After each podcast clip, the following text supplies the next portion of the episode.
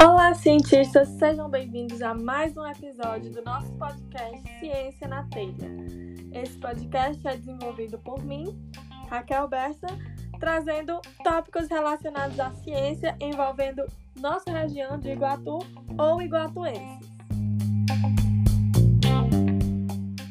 O episódio dessa semana traz dois iguatuenses para conversarmos sobre um tema específico.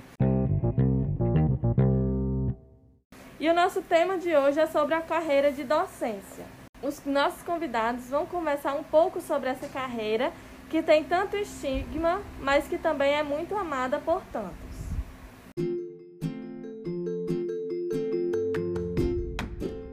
George Vades de Andrade é filho de Miguel Pedro de Andrade e Adelina Ângelo de Andrade.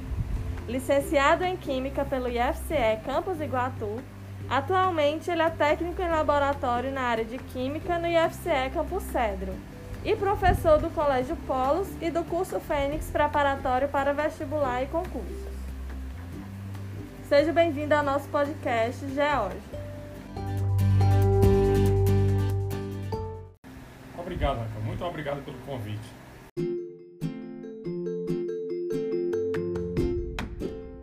O nosso segundo convidado é o Neilton Lima Amorim. Neilton é filho de Citônio e Nilton Amorim, do Mercadinho Amorim, lá do Prado, oriundos do Sítio Bravo. Professor da rede pública de ensino há 12 anos, ele é licenciado e bacharel em Ciências Biológicas pela URCA e especialista em gestão escolar e coordenação pedagógica. Professor diretor de turma de Biologia e Projeto de Vida na EEP Lucas Emanuel de Lima Pinheiro e professor de Química no Colégio Polos. Nas horas vagas, Neilton gosta de assistir novelas, filmes e séries, ir aos sítios no domingo, estar com os familiares, cantar na igreja. Seja bem-vindo ao nosso podcast, Neilton. Muito obrigado, Raquel. É um prazer estar aqui com vocês.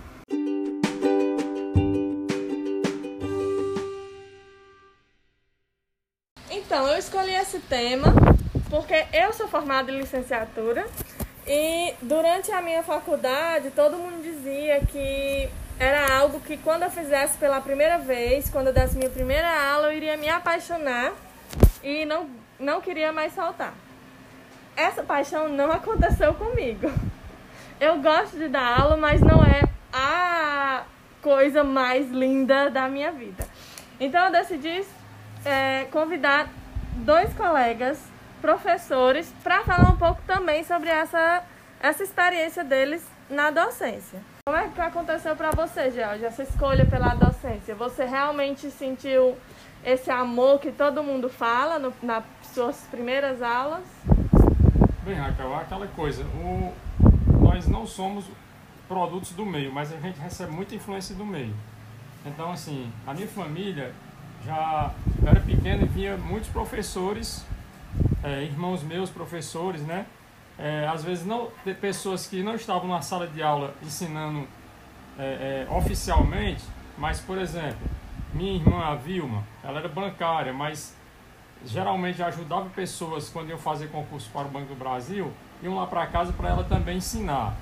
E aquilo ali foi me motivando para escolher essa carreira, para seguir a questão da docência. Isso influenciou muito, a questão familiar. E você, Neilton? Bem, assim, a minha escolha, ela. Aos passos que eu fui caminhando, eu fui percebendo que eu me encaixava, mas eu entendo esse seu lado, desse amor não ser de repente. Mas eu não posso dizer que comigo foi o mesmo, assim. Eu, quando eu entrava numa sala de aula e quando eu entro até hoje, eu me identifico com a diversidade que a gente vê na sala, muita gente, é, assim, aquela capacidade que o professor tem de se aproximar do outro com o conteúdo, quando pratica uma experiência, quando não pratica. E também eu me lembro muito que desde novo eu gostava de trabalhar com gente, de trabalhar com pessoas, de ensinar. Eu fui até seu catequista, então eu acho que a igreja, né, me ensinou muita coisa dessa coisa de estar tá liderando, de estar tá ali dentro de, um, de uma sala, ensinando seja o que for. E assim, eu me dou muito bem na minha área e eu sou muito feliz. Acho que foi a vida mesmo, foi um incentivo. Não vou dizer que tive muito empenho da família para ser professor, porque na minha família praticamente eu e alguns primos fomos os primeiros a nos formarmos. Então, o que eu acredito é que saber que uma tia avó já foi professora, minha avó, não acho que me identificou tanto, mas eu acho que sim a paixão por trabalhar com pessoas. Legal. É assim, é, também vou me retratar um pouco, porque eu falei que não não gostava, não tive esse amor nas primeiras aulas, mas também é, foi algo que meio que me aconteceu, né? Eu vim, eu me preparava não para ser professora, não para fazer química. Eu, como eu já contei aqui, eu me preparava para fazer medicina. Então, a pessoa que se prepara para fazer medicina, ela não está preocupada nas, no interpessoal, em, em passar aquilo ali, tá preocupada em aplicar aquilo ali numa prova, num, num vestibular, né? Então, o, vamos dizer de certa forma, o mindset que eu vinha criando no, enquanto eu estava no ensino médio, era um, algo para eu aplicar num papel e não saber passar para outras pessoas. E então, assim, por que ser professor dessa área? Por que vocês escolheram a química e a biologia? Bem, eu, assim, eu não posso deixar de, de citar o nome de Sebastião, que foi meu professor lá no Rio Barbosa, que foi um grande incentivador para que eu estudasse química, né? Ele chegava para mim e dizia, Jorge, você tem que pegar uma coleção de cada disciplina e procurar resolver todas as questões. Com certeza vão aparecer dúvidas, mas como eu trabalho aqui no, no Rui Barbosa pela manhã, fora da sala de aula, sempre tiver uma dúvida numa questão, você pode vir aqui e aí eu tento, eu vou resolver a questão para você, lhe explicando também. Então, assim, eu não posso me ofuscar de agradecer muito ao professor José Sebastião Pereira, que ele foi um grande incentivador na minha vida em relação a, ao conhecimento que eu tenho hoje da química. Eu escolhi a coleção de Ricardo Feltri para resolver as questões e sempre levava lá as questões que eu tinha dúvida e ele sempre me acolheu muito bem. É, comigo é que desde pequeno eu me dava muito bem em matemática, física, química, biologia. Assim, eu amava. Quando mandava eu decorar um livro, assim, resolver aqueles exercícios de fixação, eu gostava muito. E eu me identificava. Só que com o passar do tempo também, eu fui percebendo, assim, aquela disciplina que eu achasse que eu ia conseguir me aproximar mais, que o meu conteúdo eu conseguisse me aproximar mais do meu aluno e levar para a realidade dele. E eu encontrei isso na biologia, tá? Assim, com as aulas, e aí eu quero também homenagear, porque eu acho que esse podcast é uma homenagem a professores presentes, cientistas presentes e os que já foram e que nos incentivaram muito, assim, professor Vandeilton, a professora Carmelita, a professora Adriana, assim, maravilhosos de biologia, que com certeza nas suas aulas me, me assim, tocavam. Mas na hora de fazer o vestibular, eu realmente fiquei com muita dúvida. E eu queria fazer história. Por causa de Danúzia, professora assim, maravilhosa, e que eu ficava empolgado com as aulas daquela mulher. Mas eu fui para biolo biologia e acho que não me arrependo. Principalmente porque hoje, no local onde eu trabalho, eu posso é, tocar meus alunos com outras disciplinas, como você falou na hora da apresentação. E ambos citaram professores que acabaram sendo influência né, na, sua, na sua escolha de área. É, vocês já têm um pouco de, mais de tempo de caminhada, o Neilton tem 12 anos, o George tem um pouco mais de 12 anos ensinando. E vocês acham ou vocês já tiveram a certeza de algum aluno que vocês talvez tenham impactado da mesma forma? Não, não, vou, não vou dizer aqui que eu tenho realmente a lembrança de algum aluno que eu tenha impactado para que ele tenha seguido essa carreira, principalmente na química, né? Talvez na docência, mas não, não sei na disciplina em si. não, não me recordo agora. Mas queria aproveitar um gancho que Neilton falou, professores, que eu citei Sebastião, e também eu não posso deixar de citar um fato que aconteceu quando eu fazia a antiga oitava série, hoje nono ano. Quando eu estava presente tirar um 9 para passar por média em História, o professor era Dr. Edson, que era também diretor do Rio Barbosa, e era, é, o assunto era renascimento. Eu estudei muito esse assunto, porque eu não queria ficar de recuperação, e realmente eu tirei, tirei a nota que eu precisava, alguns alunos ficaram em recuperação e ele chegou para mim e disse: é, Ei, velho, ele chamava de velho. Ei, velho, eu queria que você elaborasse a prova de recuperação para os meninos. E eu, na verdade, achei que aquilo ali ele estava brincando comigo, mas eu vim para casa e, e elaborei realmente uma prova com muito zelo para que fosse passado para os alunos. Eu cheguei lá, entreguei para ele a prova, ele leu, aí ele olhou para mim e disse se eu já tinha elaborado alguma prova. Eu disse não. Aí ele disse, e eu posso confiar em passar essa prova para os alunos? Eu disse, pode. Eu vim para casa, mas também não acreditei que aquela prova ia ser passada para os alunos. Mas realmente no dia da prova eu fui lá por curiosidade para saber se era aquela prova que tinha sido passada para os alunos e realmente tinha sido. E, e, esse fato também foi uma das coisas que me influenciou muito, porque eu tive muito zelo na hora de elaborar essa prova para os meninos. Então também não posso deixar de citar o Dr. Edson, que foi um grande influenciador na minha vida. Assim, sim, sim, eu acho que teve um período que eu assim me descobri muito assim, eu dei uns passos bons na docência foi quando eu trabalhei na EP Amélia Figueiredo, né, que é uma escola profissional aqui no Iguatu. E que foi anterior à da Lucas Emanuel. E eu tenho uma aluna que eu me recordo, o nome dela é Michele, ela está fazendo acho que Michelle já está fazendo um mestrado em biologia e ela dizia, já me disse em encontros assim casuais, que ela faz biologia e fez por minha influência, a influência da outra professora que ela tinha também, né? Também eu já ensinei ensinando química e biologia, sempre aparecem sim alunos que dão essas informações pra gente, sim. Eu lembro, vocês falando aí, eu também lembrei aqui, que quando eu fazia mais ou menos oitava série, já eu ensinava em uma determinada escola, que eu também não vou dizer o nome porque eu não lembro se era mesmo a escola que eu tô pensando. Mas ele trabalhava numa escola e ele trazia as provas dos alunos e o gabarito para eu corrigir. Eu achava o máximo. Era a parte de ser professora que eu tinha contato durante o ensino médio e ensino fundamental. Eu achava muito legal. Isso também, assim, de certa forma, é protagonismo, né? Sei é. lá. Acho que pode, pode se ver protagonismo nisso e também. Outra, outra coisa, geralmente a gente que é professor, com certeza o Neil deve concordar comigo, que a gente não vai procurar uma pessoa é, que, vamos dizer assim, não queira nada com estudo, que, que, não, que não seja um, aluno, um bom aluno, né? Então eu via na Raquel o esforço dela, realmente a, a gentileza dela, né? O cuidado, todo o zelo que ela tinha por isso não que eu pedi justamente a você para fazer isso, Raquel. Então, tenho certeza que era muito mais bem corrigido do que eu. e eu pensando aqui um pouco também sobre essa pergunta, não sei se teve algum aluno que foi impactado assim por mim, né? Inclusive, se tivermos algum aluno que foi impactado pelo George, pelo Neilton, por mim, se manifestem, mande um alô aí pra gente. Que geralmente não é algo que a gente, a pessoa acaba dando um feedback. Mas é muito interessante também o vínculo que às vezes a gente cria, né?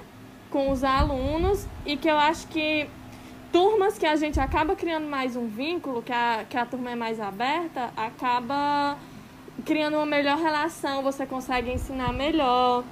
Então, se você está no ensino médio, crie um vínculo com o seu professor, vai ser bom para todo mundo. É, quais são os pontos positivos de ser professor e os pontos negativos? O que vocês acham? Acho que o ponto positivo é a gente levar o conhecimento às pessoas, né? Isso é muito importante. O ponto negativo hoje em dia, eu acho que, infelizmente, é a gente é, lutar contra esse mundo tecnológico que a gente vive hoje, né? Às vezes as pessoas estão muito adaptadas, tem um mundo na, nas mãos dela, né? Ela com celular, ela tem acesso ali a tudo e tudo e realmente, às vezes, isso talvez seja, ao invés de ajudar, vem atrapalhar o aluno. Eu lembro da nossa dificuldade, como a gente não tinha internet naquele tempo, naquela época, a gente era entre um colega e outro, era procurando a, a, a arranjar livros para a gente estudar e tudo. Aquilo ali a gente tinha mais dificuldade, aquela dificuldade fazia com que a gente se empenhasse mais. Hoje o que é que acontece? Hoje tem a facilidade e com isso parece que a facilidade vai fazendo com que o aluno, não é que todos os alunos hoje em dia não, não queiram estudar, não, não é isso.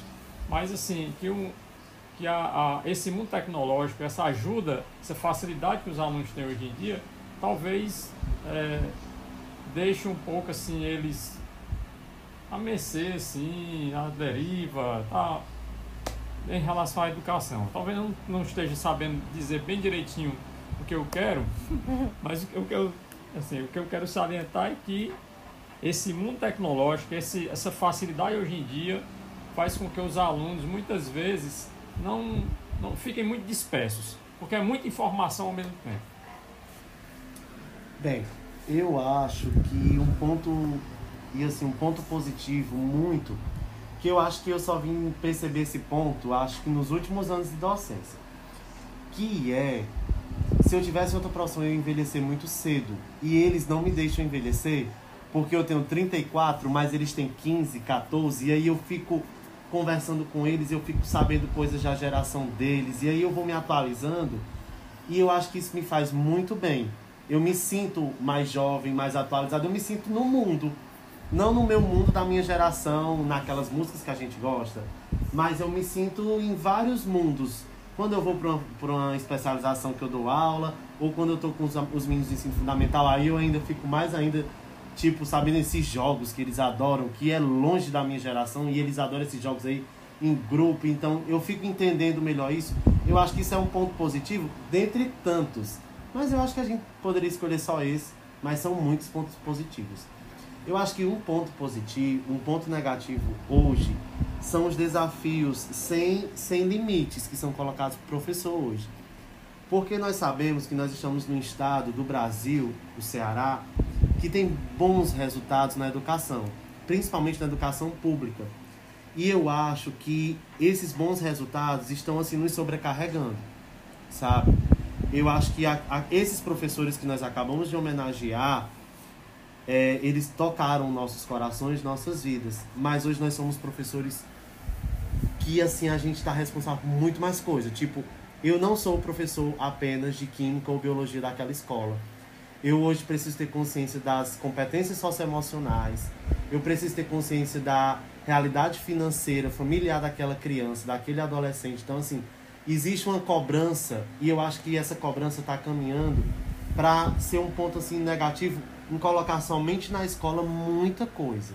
Então, eu acho que é um ponto negativo que no momento presente, tipo daqui a 10 anos, se você estiver escutando esse podcast, talvez tenha mudado. Mas eu acho que eu quero falar um ponto negativo do momento atual, que nós estamos vendo nos últimos 10 anos, onde nas escolas do estado tem diretor de turma e o diretor de turma tem que ser um terceiro pai. Uhum. Né? Então é muita cobrança. A gente está se dando bem? Tá. A gente está tendo resultado bom? Tá. Mas como é que esse professor também está ficando com essa cobrança toda? Um ponto negativo que eu vejo geralmente sendo, sendo falado é sobre a valorização né, do professor. Como é que vocês veem essa valorização? Vamos falar exatamente hoje, aqui depois de seis meses de pandemia e tal. Vocês acham que modificou alguma coisa? Que ainda precisamos melhorar essa parte de valorização do trabalho do professor? Ou Gostaria de comentar algo sobre esse tópico da valorização? Não, é, é aquela questão, né? A gente que faz o trabalho da gente como professor, a gente não faz para ser reconhecido. Mas é, é claro, é bom a gente salientar que quando somos reconhecidos, quando, quando somos valorizados, isso é muito importante, isso um, levanta, resgata o nosso autoestima, né? Isso é fato. É, eu também acho que ainda há muito a desejar. Tipo, Hoje eu, eu tive que, por exemplo, a gente está tendo que transformar nossa aula em uma nova aula. Numa aula tem que ter teoria, prática, jogo e relacionamento perfeito, estimular o menino a ligar a câmera. Então, assim, é como se essa valorização. Essa valorização é a pauta, é o ponto negativo que a gente mais cobra de todo o tempo, que eu acho que os meus professores, os professores dos meus professores sempre pediram e muitas vezes se pensa que é pelo valor financeiro que o professor ganha. Mas não é só isso. É valorizar também aquele momento que a gente está com, com o aluno. É valorizar também o nosso planejamento.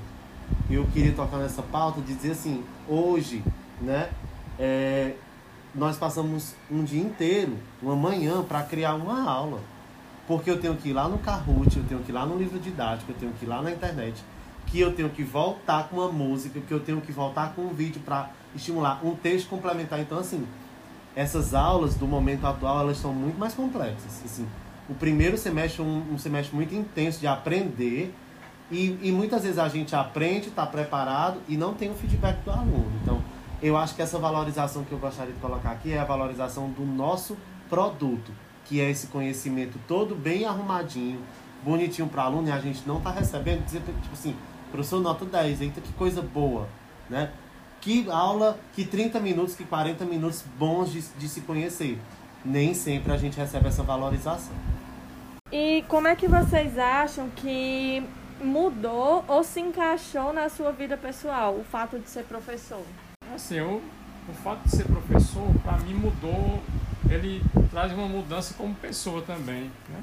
Eu acho que quando você é professor, que você trabalha ali com, com várias pessoas ali como alunos e tudo, você vê a particularidade de cada um, né? Já que você é uma pessoa, se você sendo um professor responsável e tudo, você vai então conhecendo pessoas diferentes, né?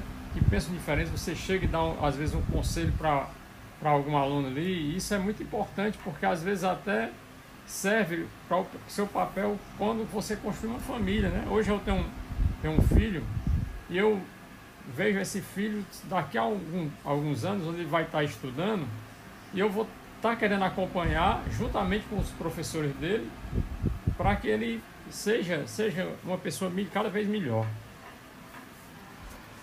Não, com certeza. Assim, para mim, é, eu acho que ser professor transforma a gente todo dia. A gente tem a oportunidade de ver muita coisa da sociedade e assim, eu tô me policiando muito nos últimos tempos porque a gente fica brigando muito, levantando muita bandeira e às vezes se afasta do, das outras pessoas. Tipo, eu gosto de dizer assim, as pessoas, meu Deus, na tua escola tem isso, na escola que você trabalha tem isso. E a gente às vezes pensa que todo mundo está enxergando o que tem na minha escola, mas só quem enxerga sou eu e os alunos, alguns, que se observam, que se percebem. Então, é, na minha escola, tem, na escola que eu trabalho, tem projetos com feminismo, tem projetos é, sobre é, a negritude, sobre a classe LGBT. Então, tudo isso aproxima o aluno dessas pautas, mas aproxima o professor, porque o professor está mais maduro ali e absorve muito melhor. Então, às vezes eu quero debater com uma pessoa uma pauta e eu devo parar para pensar primeiro assim, não, é porque eu já conversei. Eu já falei sobre palestras, eu participei daquele debate. E essa pessoa não, essa pessoa está lá talvez no quartel, que é um policial, e o trabalho dele não às vezes dá essa essa possibilidade de ter participado de tanta coisa como eu participo, ou a pessoa está lá no hospital preocupado com a saúde do povo. Então, é, é muito gratificante para mim ser professor e, como pessoa, eu poder dizer assim: eu sou o que eu sou hoje por causa desses 16 anos, contando com a parte da graduação, contando com 12 anos de docência, e eu pude me transformar. Eu tenho muito que melhorar, mas o pouco que eu já melhorei foi por ser professor. Ah, até eu, eu mesmo falando, assim, é, lembrando tanto que eu mudei desde o início da minha graduação por estar nessa formação mais humana de professor, né? Eu lembro que eu entrei na minha graduação totalmente fechada a alguns, a alguns assuntos e até dando um exemplo prático aqui. Para quem não sabe, o Jorge foi meu colega de, de sala na graduação, fazemos muito trabalho. Talvez ele lembre desse episódio. A nossa professora, Madalena, ela passou um trabalho uma vez em que a gente tinha que ir para a escola, para uma escola, visitar uma escola e fazer falar sobre o projeto pedagógico, falar sobre a estrutura mesmo da escola. E minha gente, estou falando aqui para vocês que eu fui visitar a escola pública foi a minha primeira vez numa escola pública. Eu achava que eu ia chegar lá e ia ter cadeira quebrada por todo lado, aluno batendo em professor em tudo. E eu fui e apresentei, inclusive, na sala, pedindo desculpa pelo, pelo preconceito que eu tive antes de ir. Porque me mostrou, assim, uma vasta possibilidade de coisas, um, muitas opções, muitas oportunidades na escola, na escola pública, né? E se eu citar, por exemplo, só esse fato, já me mudou em tantas outras formas sem contar que quando você tem contato com o aluno, você tem que pensar um pouco na realidade do aluno, né? Você acaba mudando conceitos que você tinha. E que bom que a gente muda, que somos seres em constante evolução, né? E pra gente já, já chegando aqui no final do nosso episódio, eu quero perguntar que conselhos que vocês dariam para quem está pensando em ser professor, em seguir essa carreira. Eu, primeiramente, digo o seguinte, que as pessoas que querem realmente seguir a, a carreira da, da, docência, que coloquem amor no que faz. Né? Na verdade, não só na docência, em tudo que você for fazer. Tem gente que faz, às vezes, alguma coisa porque ganha muito dinheiro. Então, o que eu quero deixar claro é, faça o que você gosta. Porque você fazendo o que você está gostando de fazer, você vai se sentir que você não está nem trabalhando.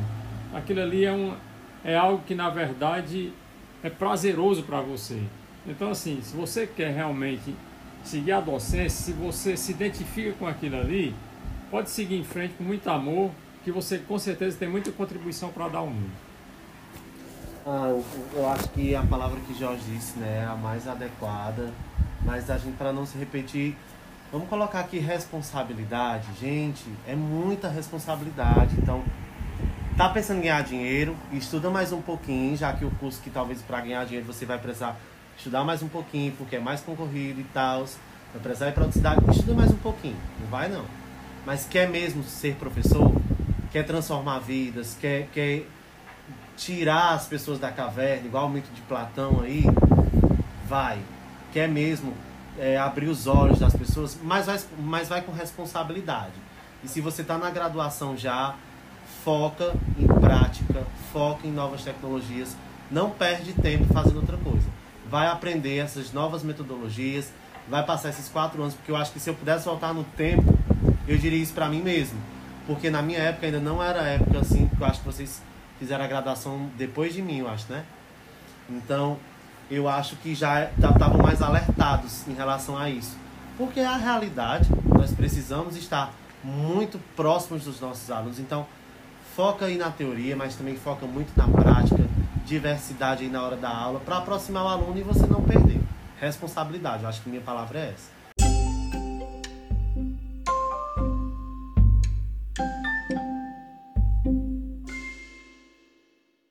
Então, chegamos ao fim de mais um episódio muito produtivo. Adorei conversar sobre isso. Abri mais um pouquinho ainda minha cabeça para esse tópico, para a docência, é, eu espero que a gente tenha conseguido passar para os nossos ouvintes esse, esse amor, essa responsabilidade e essas vivências que nós compartilhamos aqui e que inspiram vocês, né? Então, muito obrigada ao George, muito obrigada ao Neilton. Muito obrigado pela oportunidade. é, assim, Raquel é sempre um amor. E aí, George até falou, né? Desde pequeno ele colocava lá ela, não sei se vai aparecer aí, aparecer na nossa, no nosso podcast, é a situação de corrigir as provas, né, Raquel? Uhum. Mas, assim, dizer que ela sempre é um amor e eu queria agradecer dessa forma. Ela, tudo ela agradece, tudo ela é muito educada e eu, e eu toda vez dizer, meu Deus, ela não sabe o quanto que eu tô lisonjeado de estar tá aqui fazendo parte. Porque é um registro, né? Quando eu paro para pensar que isso vai ficar registrado aí durante muitos anos, daqui a muitos anos alguém vai escutar e vai dizer assim: Ei, eu escutei um podcast do senhor, ou seu, de tanto tempo atrás, e até mesmo atual, talvez quando sair. Parabéns, gente, alguma coisa, ou alguém que vai sugerir. Eu me sinto assim muito lisonjeado por saber do seu sucesso. Não esse sucesso que a gente está acostumado a, a visualizar, mas esse sucesso de ver você como uma pessoa feliz, esse sucesso de ver uma pessoa que está alcançando suas metas e seus sonhos. Parabéns muito, eu que agradeço. Muito obrigado por estar aqui. Muito obrigada a todo mundo, aos meus convidados, aos meus ouvintes. Amei fazer esse episódio e vejo vocês no nosso próximo episódio do Ciência na Telha.